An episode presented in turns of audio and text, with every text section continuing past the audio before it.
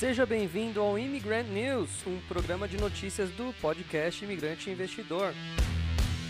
Eu sou Douglas Carvalho, professor, mentor de investimentos, especializado em brasileiros que vivem fora do Brasil e querem aprender a investir na bolsa de valores, não só brasileira, mas também americana e de outros lugares do mundo. Nesse programa você vai ouvir notícias fresquinhas do mercado financeiro mundial, lidas ou traduzidas em tempo real por mim mesmo. Eu vou aproveitar para comentar tudo isso para que você tenha melhor informação. Mas antes, não se esqueça de seguir o podcast e também me seguir nas outras redes sociais. No YouTube é youtube.com.br imigranteinvestidor, no Instagram é arroba investidorimigrante e no Facebook é facebook.com barra imigranteinvestidor.br. Agora bora relaxar e ouvir as notícias.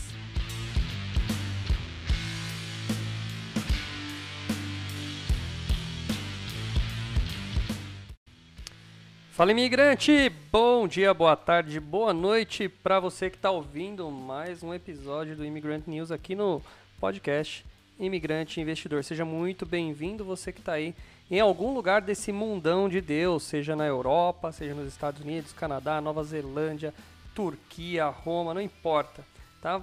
Não importa onde você esteja, tem, a gente tem uma coisa em comum. Você é brasileiro igual eu e não desiste nunca, né? E a gente aqui é, segue nosso dia lendo as notícias, vendo o que está acontecendo no mundo financeiro e uh, torcendo para que as coisas melhorem, para que o Brasil seja um país melhor e que a gente surfe um pouquinho nessa onda, né? E hoje eu tenho algumas notícias interessantes, interessantes. Uh, por quê? Por quê? Eu vou começar com uma notícia muito interessante, aliás, né? É a Petrobras. Uma coisa que muita gente vem falando há muito tempo, uma coisa que o autor dessa frase não concordava, mas está mudando de ideia. É o senhor Mr. Bolsonaro, né? Ele disse que tem vontade de privatizar a Petrobras, tá? Ah, abre aspas para ele aqui, né? Eu já tenho a vontade de privatizar a Petrobras, porque tenho vontade, vou ver como a equipe econômica e o que a gente pode fazer, tá ok? Nossa, gostou da minha imitação de Bolsonaro? É, acho melhor eu continuar investindo, mesmo que eu não tenha futuro nessa área. Mas foi isso que ele falou. O presidente afirmou na quinta que tem vontade de privatizar a Petrobras e que vai avaliar isso durante. É, que vai avaliar com a equipe econômica. Ele, ele falou isso durante uma entrevista à Rádio Novas de Paz.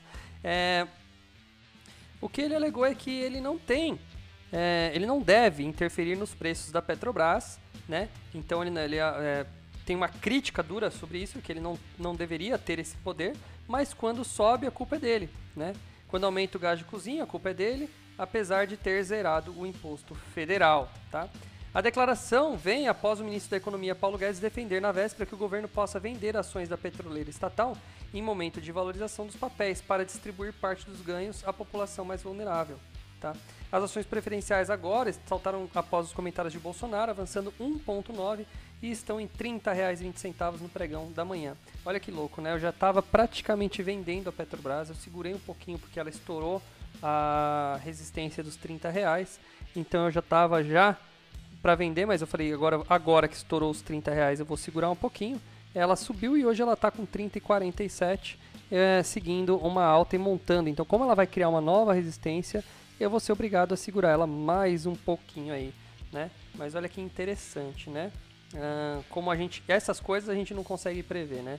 Essa fala do Bolsonaro foi muito bem recebida, vai ser muito bem recebida porque muita gente quer a a privatização dela. E com a privatização dela, não tem mais porque o governo também manter esses monopólios. Então, uma, uma consequência muito provável é a abertura de novas petroleiras para fazer a, a captação, a exploração do petróleo no Brasil, distribuição e beneficiamento do, petróleo. Se, a gente, se isso acontecer aqui, a gente pode ter um país uh, com a gasolina a um preço mais acessível, sem contar outros fatores, né? Porque o lobby para manter os carros é, baseados em combustível fóssil no Brasil também acaba. Então, com essa liberdade, a gente pode ter uma entrada mais forte de grupos aqui interessados em colocar carros elétricos na nossa frota, né? Que é uma coisa ainda que está muito devagar no Brasil. Eu sei que Europa e Estados Unidos já está muito mais avançado em relação ao Brasil. Então é uma boa notícia para começar o nosso noticiário de hoje, né? Ah, continuando aqui, aí tem um outro aqui, que, uma outra notícia que eu deixei separado, que é o caso da Rap Vida e da Intermédica. Eu vou deixar duas notícias da Rap Vida, olha que louco. Eu vou começar com a notícia ruim, né? É, cinco fatores que explicam a derrocada das ações da Rap Vida e da Intermédica. Por que, que as operadoras de saúde verticalizadas devolveram tudo que ganharam em 2021? Cara, em 2021, a Intermédica, que é a Notre Dame, ela subiu, ela, ela tinha um gráfico lindo, parecia uma, parecia uma montanha só de um lado, né? Só subindo, só subindo, só subindo. E eu falei, nossa, até quando vai essa bolha, né? E aí ela foi um, incorporada junto com a Rap Vida, né? E aí continuou subindo e agora está devolvendo tudo para o mercado. Tá, vamos lá, vamos ver. O ano de 2021 foi de altos e baixos para as ações da Rap Vida e da Intermédica. Os papéis das duas operadoras de saúde verticalizadas subiram 28 e 40% em janeiro, quando a fusão entre as duas foi anunciada mantiveram o patamar nos meses seguintes, mas então desidrataram. Hoje a Repvida negocia os valores 14% mais baixos que os anteriores ao anúncio da fusão, enquanto a Intermédica vale cerca de 7% do mesmo patamar. Tá? Então vamos lá, vamos ver o que, que acontece. Um cara chamado Maurício Justo da Alpha aqui elencou cinco fatores que ele considera responsável pela queda. Fator número 1. Um, reajuste negativo. A ANS, Agência Nacional de Saúde, órgão do governo que regula os planos, determinou reajuste negativo, ou seja, ele determinou uma redução nos preços de 8,19% nos planos individuais, é, os principais produtos das suas empresas, né? Isso afetou. Número 2, o lucro operacional das duas empresas no segundo trimestre de 2021 ficou muito abaixo na comparação com o mesmo período do ano anterior. A margem EBITDA das duas empresas caiu entre 50% e 70%, o que parecem números feios, mas não deveriam surpreender já que devido à Covid, procedimentos eletivos ficaram suspensos, portanto represados em 2020. Terceiro item, parecer do CAD, né, o CAD Conselho Administrativo de Defesa Econômica, acho que eu falo dele todo dia aqui, divulgou no último dia 28 seu parecer sobre a fusão entre as duas companhias. O órgão considerou uma fusão complexa, pediu informações complementares e o mercado reagiu mal. Segundo o Justo, é, no entanto, o parecer não traz riscos à União. É, é, por enquanto, o CAD só quer entender melhor a situação. Quarto, o efeito Prevent Senior, né? Para quem está acompanhando a CPI, a Comissão de Palhaços né, do Senado, sabe que a pandemia expôs denúncias seríssimas de médicos, familiares, pacientes da Prevent Senior contra a operadora, que tem modelo igual ao da RepVid e da Intermédica. Temendo que o caso respingasse nas companhias, muitos investidores se desfizeram dos papéis, reduzindo os preços. E número 5, juros. O aumento da taxa de juros de 2 para 6,5 fizeram com que os custos de oportunidade aumentassem, punindo as ações. Tá, esse quinto é uma é um, é um ponto que vale para qualquer ação do mercado, não é só a Rap Vida. Então os quatro de cima são ligados a só a Rap Vida e o quinto uh, ah, para qualquer ação. É, para quem não está muito ligado ao caso da Prevent Senior, alguns, se eu não me engano, são 12 médicos, eles acusaram a empresa de forçar uh, os médicos a receitarem a tal da cloroquina para os seus pacientes, né? E só que só que daí a, a própria a própria investigação mostrou que os próprios médicos receitaram para os seus pacientes fora do, do, do do convênio, para os seus próprios pacientes, eles receitaram uh, uh, o medicamento. Então, assim, é uma, é uma acusação meio esquisita, né? 12 médicos de uma pancada que tem dentro da Prevent Senior, deve ter, chuto eu, que deve ter mais de 200, 300, 500, enfim, deve ter uma pancada de médicos. 12 médicos para uma empresa desse tamanho é muito pouco, né? E, e esses caras estão fazendo esse alarde aí, foram a CPI, enfim, é uma história meio mal contada. Eu acho que quando o negócio é meio óbvio, tá na cara, já vê, não tem como ficar se escapando ali, enfim, né? E isso daí tá gerando um pouco de efeito negativo, que nem tá dizendo aqui, respingou para Rap Vida e para Intermédica. Uma coisa para mim é simples. Especialista aqui não sou eu. Especialista não é um senador, nem um deputado, muito menos um jornalista. Especialista é o um médico. Então, cada médico tem seu gastou tempo, anos estudando, é, se preparando, falando com o paciente, ele que estava na linha de frente.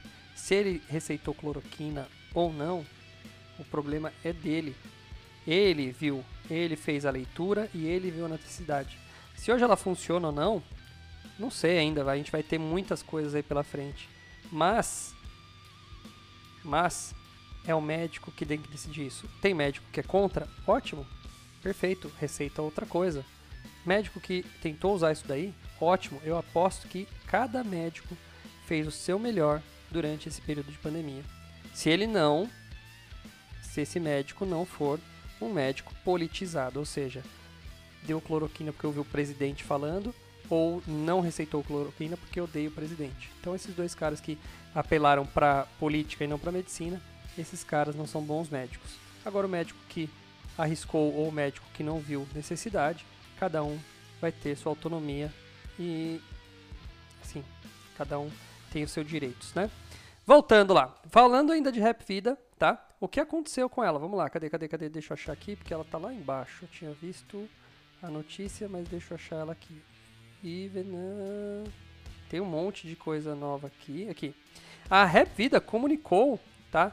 Uma aquisição por meio da subsidiária Ultrassom Serviços Médicos, 100% do capital social da empresa Vivente Hospital Asa Sul, lá de Brasília, por 22 milhões de reais. Além do hospital, a Rap Vida fechou acordo com o proprietário do imóvel onde está o Hospital Vivente. Então, uh, mais, uma, uh, mais uma aquisiçãozinha, ou seja, a Rap Vida está crescendo, mesmo com ação barata. Né? Aquela noticinha que a gente... Aqui, ó, tem cinco linhas dessa notícia aqui na minha tela, mas é uma notícia interessante. Tudo bem que 22 milhões ainda é muito pequeno, mas é uma empresa investindo e crescendo, tá bom? Vamos falar de ações aí? Vamos falar de quais ações aí? Vamos ver, vamos ver, vamos ver. Ah, Cirela, olha só. Cirela registrou 2,2 bilhões em valor geral de vendas né, de lançamentos no terceiro trimestre de 2021, uma alta de 33% diante o mesmo período de 2020. Segundo a prévia operacional da empresa, divulgada nesta quarta-feira, a companhia lançou 12 empreendimentos entre julho e setembro. Bom, o mercado imobiliário está aquecidíssimo no Brasil, tá? Por outro lado, as vendas líquidas contratadas no terceiro semestre é, no terceiro trimestre somaram 1,3 bilhão, valor 20% inferior ao registrado no mesmo intervalo do ano e, e, e 12,5% abaixo do segundo trimestre de 2021.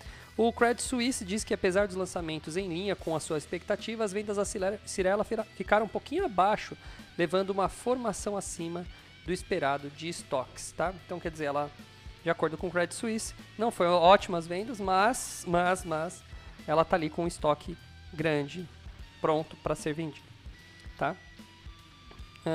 O banco não alterou até agora as expectativas do desempenho financeiro da empresa no terceiro trimestre, é, com uma receita de 1,2 bilhão e margem bruta de 36, com linha, que está em linha com a expectativa, entre eles mudaram.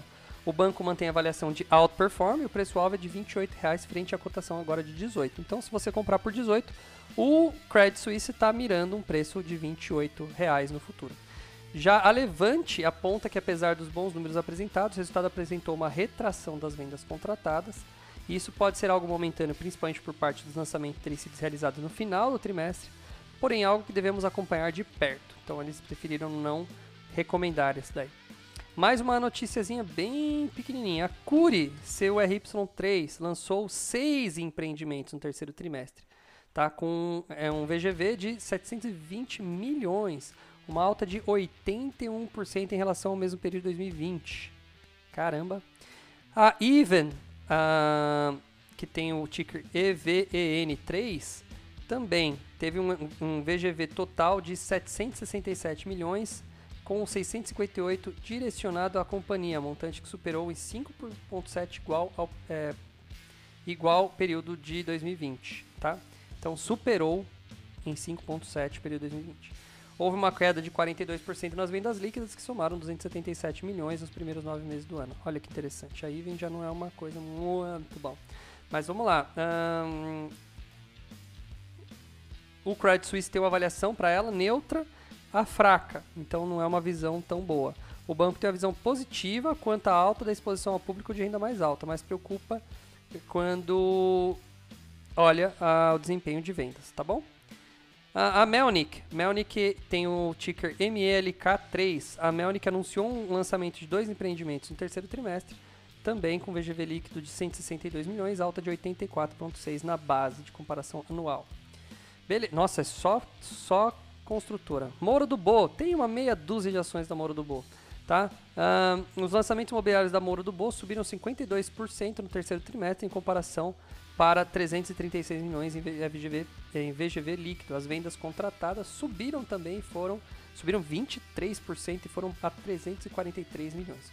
O Credit Suisse mantém uma visão positiva, avalia os dados divulgados, reforçam sua capacidade de impulsionar operações e sua dominância na região Nordeste. O volume de lançamento dos últimos 12 meses já chegou a 1,4 bilhão e o de vendas 1,2 bilhão, ultrapassando suas vendas, indicando que a empresa já está a caminho de cumprir com suas metas para o ano. Assim, o banco mantém a sua avaliação outperform. Oh, legal, fiquei feliz porque eu tenho ações lá. Eu vi uma, eu vi sim uma, um certo valor nela. Eu fiquei uh, interessado, comprei um pouco. É uma empresa que, re, re, que entrou recentemente na bolsa. E aí resolvi comprar um pouquinho para participar da minha carteira de construção civil. A Lave entrou num, anunciou um dividendo de 120 milhões. A Lave é LAVV3, tá? A Lave anunciou um dividendo de 120 milhões, equivalente a um dividend yield de 9,6% do preço atual. Ô, oh, rapaz, vamos ver se ela caiu, né? O pagamento vai ocorrer em 27 de outubro, tá? daqui a alguns dias. E as ações negociarão ex-dividendo a partir do dia 19 de outubro. Aí, ó, se você comprar agora, tá? Se você comprar agora ações da Lave, ainda dá tempo, até dia 19 de outubro, você já tem garantido 9,6% de rendimento, tá? Uh, muito legal, hein? Muito legal. Abre aspas para XP aí. Vemos o pagamento como positivo, pois acreditamos que o caixa robusto da Lave pode suportar essa distribuição sem comprometer sua alavancagem ou perspectiva de crescimento. Dito isso, esperamos que uma, uma reação positiva para o papel e reiteramos nossa visão positiva também para a companhia. Fecha aspas. É. Legal, legal. Aí, ó, dá para você ganhar dividendo. Tem gente, eu conheci pessoas em alguns congressos de de investidores que elas trabalham simplesmente olhando o calendário de dividendos. Ela compra uma empresa, ela compra uma ação, ganha 9% de dividendo, vende a ação duas semanas depois, às vezes com uma leve alta ou uma leve baixa, tem muita, geralmente depois da, da, da entrega de dividendos, a empresa tende a cair algumas porcentagens ali, mas o cara faz isso, ele vai só vivendo de dividendo, vivendo de dividendo, até rimou. A EDP Brasil, NBR3, é, divulgou sua prévia operacional de 2021, agora do terceiro trimestre. No segmento de distribuição, a empresa viu um aumento de 4,2% no volume de energia distribuída entre julho e setembro, tá? Uh, sendo uma alta de 3,8% na EDP de São Paulo, 5% na EDP do Espírito Santo. No acumulado de janeiro a setembro, o volume de energia distribuída cresceu 8%, ante igual ao período do ano anterior, com alta de 8,2% na EDP São Paulo e 7,9% na EDP Espírito Santo. Tá? Legal. Alta de energia, isso aí é meio óbvio. Deixa eu ver se tem mais alguma outra aqui. Deixa eu ver se alguma energia, uma notícia legal. Uh, ah, olha aqui, ó. A Petro Recôncavo RECV3, aquela ação que ninguém conhece, né?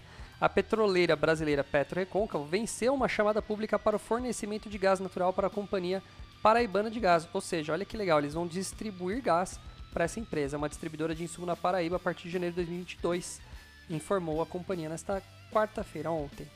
No contrato a ser celebrado na primeira semana de novembro, terá duração de dois anos, com fornecimento de 50 mil metros cúbicos por dia de gás natural em 2022 e 150 mil metros cúbicos dia em 2023. É aquela açãozinha que uma empresa vai ganhar uma grana aí. Você nem conhece, aquela small cap que você nem sabe quem é. Fica de olho aí, mais uma pra você ficar de olho. Log. Login, a LogGN, né? LOGN3.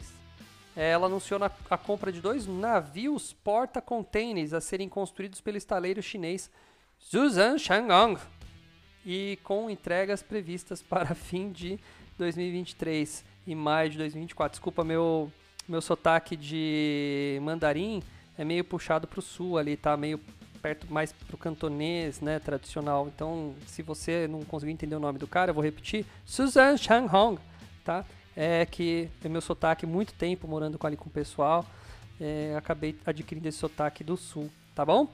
A companhia afirmou em fato relevante ao mercado que o valor de cada embarcação é de 42,6 milhões de dólares e eles têm uma capacidade nominal de 3.158 TEU, que eu não faço nem ideia o que é TEU. Tá aqui, unidade equivalente a um container de 20 pés. Tá bom. Segundo a Login, a capacidade dos navios é de cerca de 25, é, de cerca de 25% maior do que a Login Polaris, a embarcação mais moderna da frota da companhia. Então, ou seja, esses dois navios vão ser 25% maior, maiores do que, do que o maior navio que eles têm hoje. Tá? Porém, com performance similar de consumo de combustível por contar com tecnologia mais atual e eficiente, afirmou a empresa. Olha, muito legal também. Dois naviozões assim, cara. É, quando entrar em operação, imagina quanto um navio, um navio, quanto custa um transporte. Assim, eu acho que um transporte deve passar ali da, do, das centenas de milhões de reais facilmente em produtos. Então, assim, é, um, é gigantesco, né? Ah, já falei da Rap Vida. A B3. A B3 informou que se encontra em tratativas para adquirir o capital social da New Way Tecnologia Integrada Assessoria e Negócios, empresa de tecnologia especializada em Big Data Analytics e inteligência artificial para negócios. Nesse contexto, a companhia informa que ainda até o momento os documentos definitivos da potencial operação não foram celebrados, mas a B3 reitera que a eventual assinatura dos contratos definitivos será objeto de fato relevante nos termos da legislação e normas aplicáveis. Para que, que eles vão fazer isso, eu não sei, mas deve ser para melhorar alguma coisa interna lá, já que é uma empresa de uh, analytics e uh, inteligência artificial, eles devem melhorar algum processo deles. Que mais? Que mais? A CBA, que é CBAV3, tá? Vamos falar dela. O BBI é, manteve recomendação de compra para a CBA e levou o preço-alvo para 21, com potencial de alta de 40%, uma vez que os fundamentos para o mercado de alumínio estão cada vez mais favorável na visão dos analistas. Abre aspas lá. Elevamos nosso preço estipulado de alumínio para é, 2022 de 2.500 dólares para 2.800 a tonelada, tá? Um, devido a um déficit maior do que o esperado devido a interrupções no fornecimento da China em outras regiões. Os prêmios regionais também estão bem acima dos níveis médios, devido à sólida demanda, oferta restrita e gargalos de logística. O prêmio de Rotterdam, atualmente mais usado no Brasil, é, está em 300 dólares a tonelada contra a média histórica de 115 a tonelada. A demanda brasileira desacelerou na margem, uh, mas os indicadores de, de embalagens, bens de capital e construção continuam saudáveis acima dos níveis de 2019. As importações de alumínio caíram no Brasil, no terceiro trimestre de 21, importações primárias mais downstream atingiram cerca de 185 mil toneladas, queda de 17% no trimestre. Uma oportunidade para a CBA e os players locais ganharem participação. Eles destacam ainda que os riscos de racionamento de energia no Brasil diminuíram significantemente. Tá? É...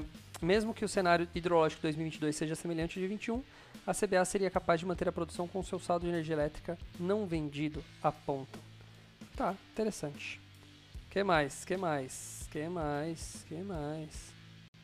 Mudança de cálculo do ICMS para combustíveis é positiva para a Petrobras, aponta Credit Suisse. Para quem não está ligado, está rolando lá no Congresso, está indo para o Senado já, já foi aprovada na, na Câmara, mas está indo para o Senado uma mudança no cálculo de ICMS. Analistas apontam que a medida endereça debate político sobre os preços dos combustíveis, sem interferir nos preços do mercado de refinaria. A Câmara dos Deputados aprovou na quarta o texto do projeto que fixa o ICMS incidente sobre os combustíveis, uma proposta defendida pelo presidente Jair Bolsonaro, mas que não conta com a simpatia dos da maioria dos governadores. Ah, é, agora vai mexer no bolso deles, né?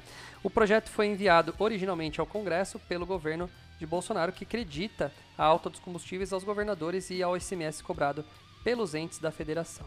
A proposta também recebeu o apoio do presidente da Câmara, da Câmara Arthur Lira. O governo, os governos estaduais afirmam que sofrerão perda de 24 bilhões com o projeto que muda o cálculo do ICMS e apontaram a política de preços praticada pela Petrobras como a verdadeira responsável pelos preços altos praticados no país.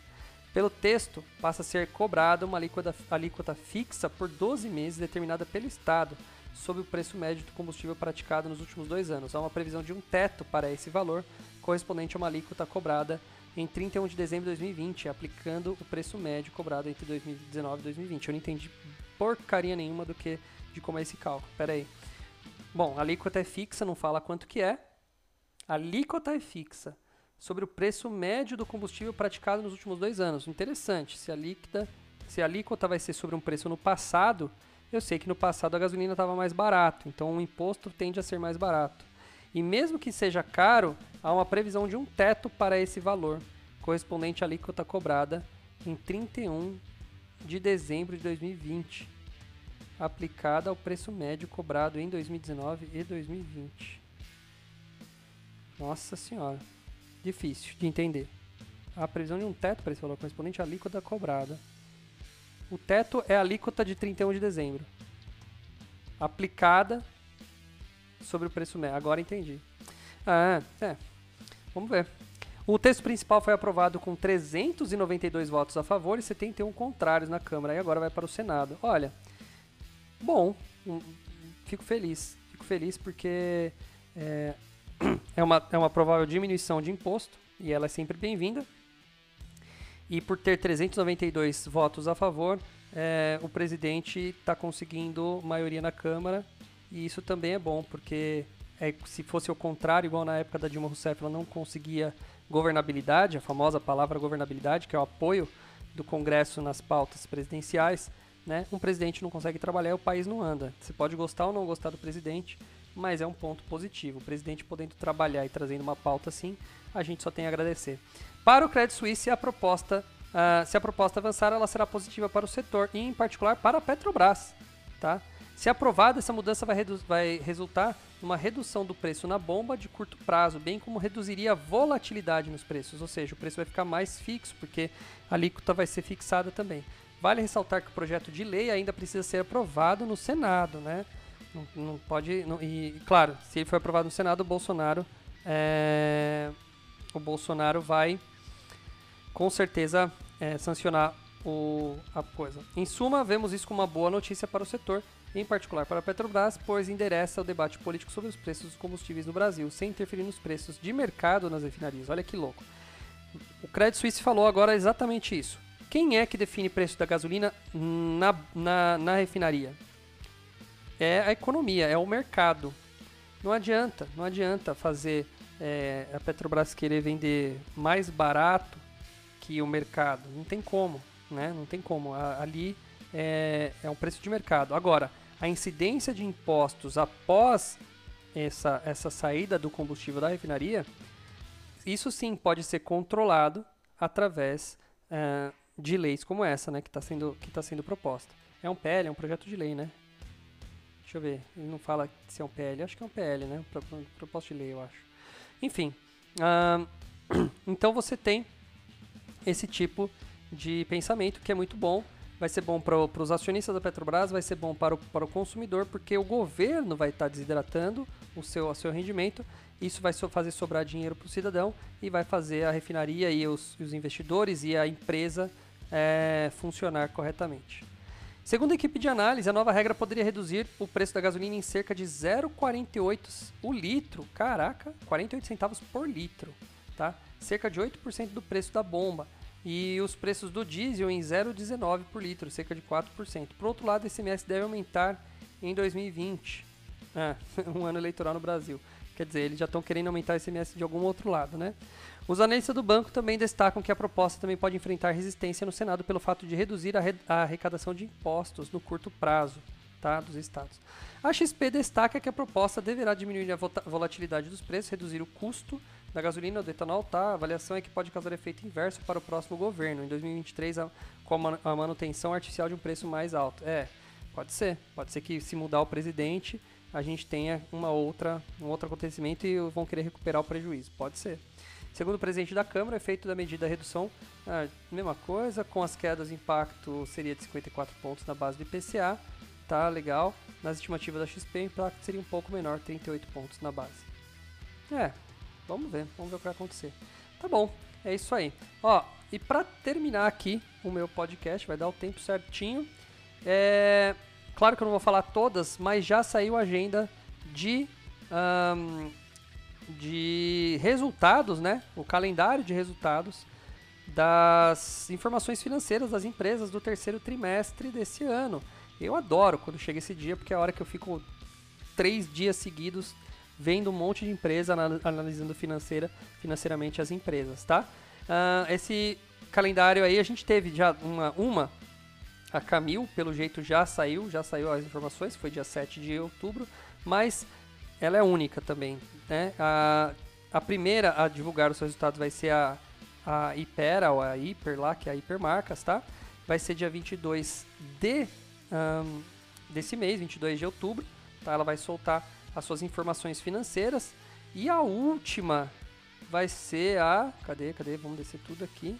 Bom, a última que ainda tem data informada vai ser a Desktop, que vai informar dia 16 do 11 os seus resultados financeiros. Mas tem um monte aqui, eu vou chutar umas 30 empresas que ainda não é, colocaram data de divulgação das suas, dos seus resultados. Entre elas, empresas como a Smart Fit, a Metal Frio, a B2W, a Track and Field, tá? Um, que mais aqui?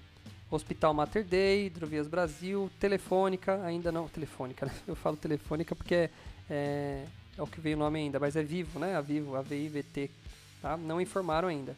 Mas a maioria já está tudo bonitinho informado, é só ficar de olho. Eu adoro quando vem resultados aí. Beleza, imigrante? Muito bom falar com você. Aliás, quando sai resultado é quando eu lanço o meu mini curso sobre uh, sobre análise financeira, o DNA das ações. Então, se você deseja entender estes caras aqui, entender esses números, a gente vai fazer aí o lançamento do novo curso DNA das ações. Mais uma vez, né, uma nova sessão, uma nova turma do curso DNA das ações. É isso aí, pessoal. Muito obrigado pela sua audiência e nos vemos na semana que vem. Um abraço para todo mundo. Valeu. Tchau, tchau.